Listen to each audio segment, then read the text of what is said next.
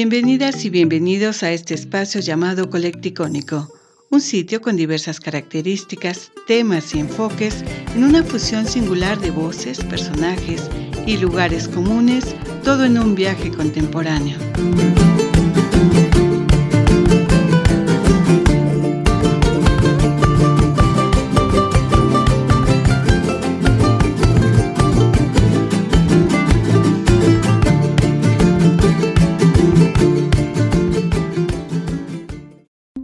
Música del pueblo mexicano como factor cultural.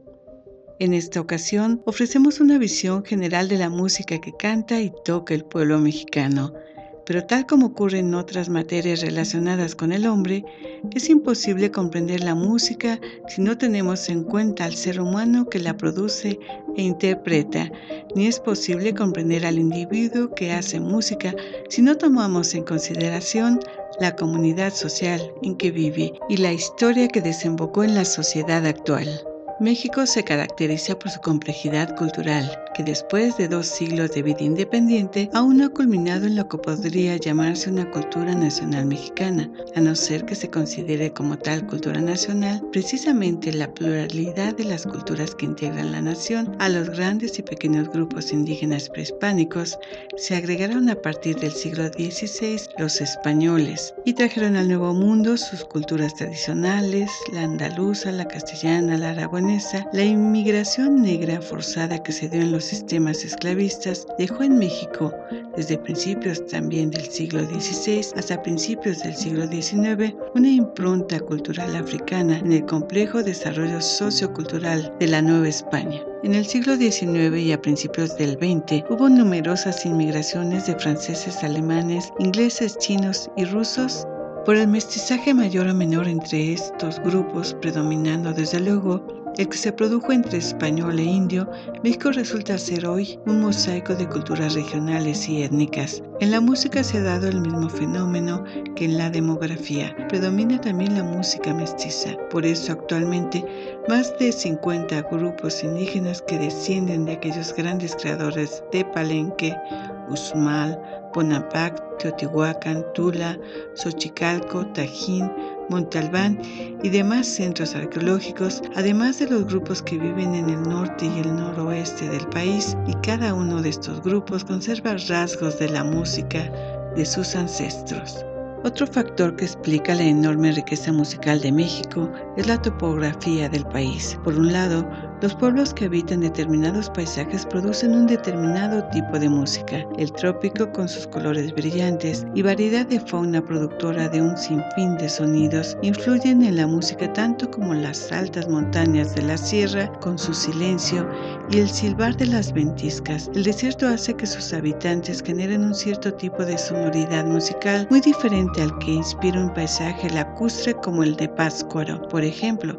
Además, cada uno de esos paisajes ofrecen sus materiales específicos para la elaboración de instrumentos musicales que a su vez le dan su carácter a la música del grupo humano que habita el respectivo paisaje. En la actualidad es difícil estudiar la música tradicional. El contexto de la globalización y la producción de música masiva han dado como resultado una difuminación de los límites entre lo tradicional y lo comercial. Por su parte, los músicos tradicionales se encuentran en un dilema, conservar intacta su tradición o vivir de sus conocimientos acerca de la música tradicional. Además, hay que considerar la diversidad de actores sociales que intervienen en la creación y definición de la música tradicional todo esto hace del tema de la música tradicional un espacio desde donde se pueden generar una serie de reflexiones sobre la dinámica sociocultural de las sociedades actuales. Como en todas las demás culturas del mundo, también en la cultura mexicana la música es una expresión tanto individual como social, que acompaña prácticamente todos los aspectos de la vida humana, tanto los más cotidianos y rutinarios como los acontecimientos especiales. Esto es particularmente válido para aquellas comunidades que viven todavía estrechamente ligadas al ciclo vital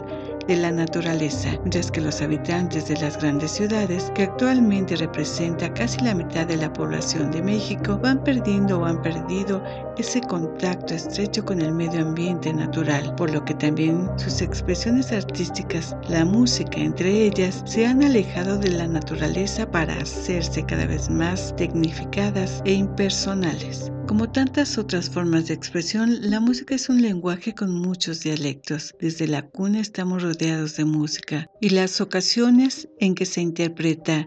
Este esquema seguiría de cerca cantos infantiles, música ceremonial, música sacra, el mencionado ciclo vital, canciones de cuna, rondas y canciones de amor y despecho, cantos de trabajo, música de baile, cantares épicos y narrativos y cerrando el ciclo, música fúnebre. Canción, cada son instrumental, cada corrido constituye en México un elemento de unión y comunión entre un grupo mayor o menor de sus habitantes. Si la música chontal identifica a este grupo étnico, el guapango en la zona norte de la costa del Golfo es factor de identidad cultural no tanto de un grupo étnico, como de toda una región del país. En la región llamada Huasteca, por uno de los grupos indígenas que habitan en ella, los huastecos, predominantemente mestiza y con participación de varios grupos indígenas, aparte de los huastecos viven allí nahuas, tepehuas y totonacas. Por su lado, una canción como Las Mañanitas o un baile como el jarabe tapatío han rebasado su identidad con una región para convertirse en reflejo musical del país entero. Las mañanitas, saludo que se dirige en serenata a la amiga o al pariente de su cumpleaños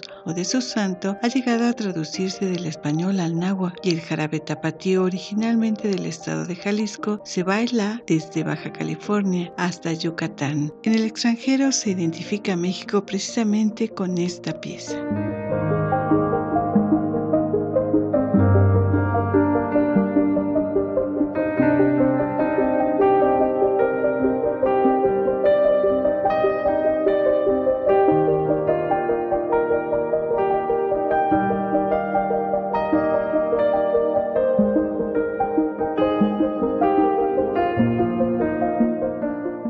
identificación cultural a través de la música se da en diferentes niveles de la población, desde la más reducida de un pequeño grupo étnico, pasando por la de una región geográfico-cultural hasta la propiamente nacional. En México hay fuerzas que procuran conservar la música tradicional como factor importante de cohesión cultural y hay fuerzas que se proponen destruirla para implantar otros modelos culturales, dirigidos principalmente por intereses económicos y políticos. Conviene decir algo sobre la originalidad de la música mexicana. En efecto, si flauta y tambor son los instrumentos principales de la música de los grupos indígenas de México, también lo son de los pueblos indígenas del resto de América. Si la banda de metales es típica de las pequeñas ciudades y pueblos, es indudable que las hay también en Europa, Estados Unidos y toda América Latina. Esta coincidencia general de ciertos instrumentos no implica que la música sea la misma en todas partes. Donde estos se usan, muchos instrumentos son de manufactura artesanal y los materiales, tamaños, formas,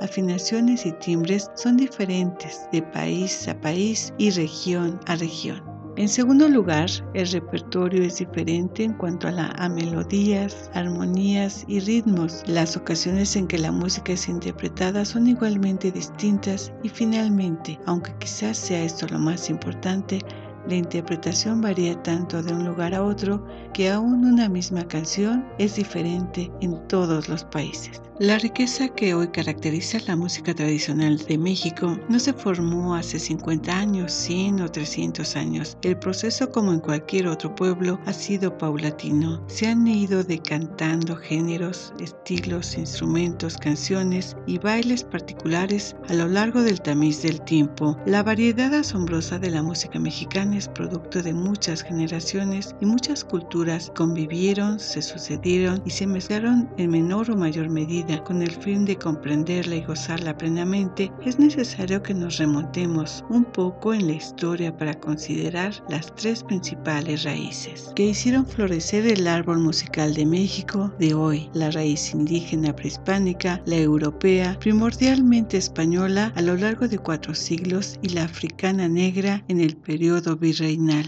No sabemos con precisión cómo era la música en la América indígena antes de la llegada de los españoles y portugueses. Cualquier intento de especialistas por reconstruir melodías, armonías, ritmos o modos de interpretación no pasa de ser una especulación. Pero esto no significa que debamos hallar de la música popular actual de México la posibilidad de remanentes prehispánicos. De hecho, podemos darnos una idea bastante aproximada de la función de la música entre los aztecas y los mayas, de los instrumentos musicales que usaban, de los sonidos que producían con ellos, y si tantas otras tradiciones culturales de los pueblos prehispánicos se han mantenido vivas hasta el día de hoy, como las lenguas indígenas, la indumentaria, la vivienda, la alimentación, el uso de plantas medicinales, las leyendas y los cuentos, ¿por qué no habrían de haber sobrevivido elementos de la música? Son tres los tipos de fuentes históricas en el que se basa nuestro conocimiento de la música mexicana prehispánica, los hallazgos de instrumentos musicales, las representaciones de músicos e instrumentos en los códices, pinturas, vasijas y relieves, y los relatos de los cronistas del siglo XVI que presenciaron todavía sin influencias europeas las manifestaciones musicales en el imperio azteca. La música tradicional que interpreta un pueblo tiene generalmente una larga vida y es parte de su patrimonio cultural. Al haber sido transmitida oralmente de una generación a la siguiente, va formando una tradición. En este sentido, la música del pueblo mexicano es su música tradicional, pero hay que tener en cuenta varios puntos. Muchos estudiosos consideran que para que un hecho cultural se pueda considerar tradicional, deben de haber pasado varias generaciones, o sea, como mínimo aproximadamente aproximadamente un siglo. En lo personal no compartimos este punto de vista. Hay determinadas obras de compositores académicos que son adoptadas por grupos de intérpretes populares quienes no hacen distinción cualitativa, cultural o de procedencia entre estas piezas y su repertorio propiamente tradicional. Muchísimas obras que tienen todas las características de la tradición han sido compuestas recientemente e integradas al repertorio tradicional. Muchas veces olvidándose el nombre de su autor y el hecho de que son recientes.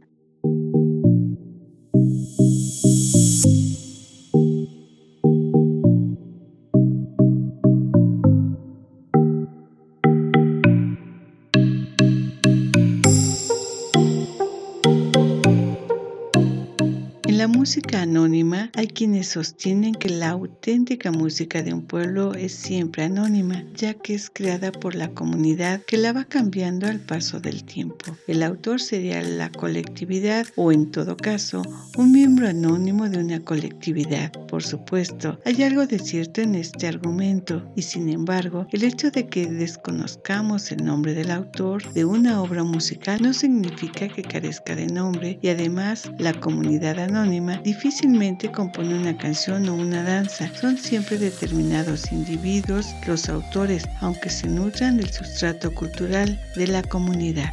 Lo que ocurre es que anteriormente la memoria local sobre los compositores populares moría poco después de la desaparición del compositor, mientras que hoy se van acumulando los datos que dan mayor permanencia a los nombres de autores y compositores del pueblo.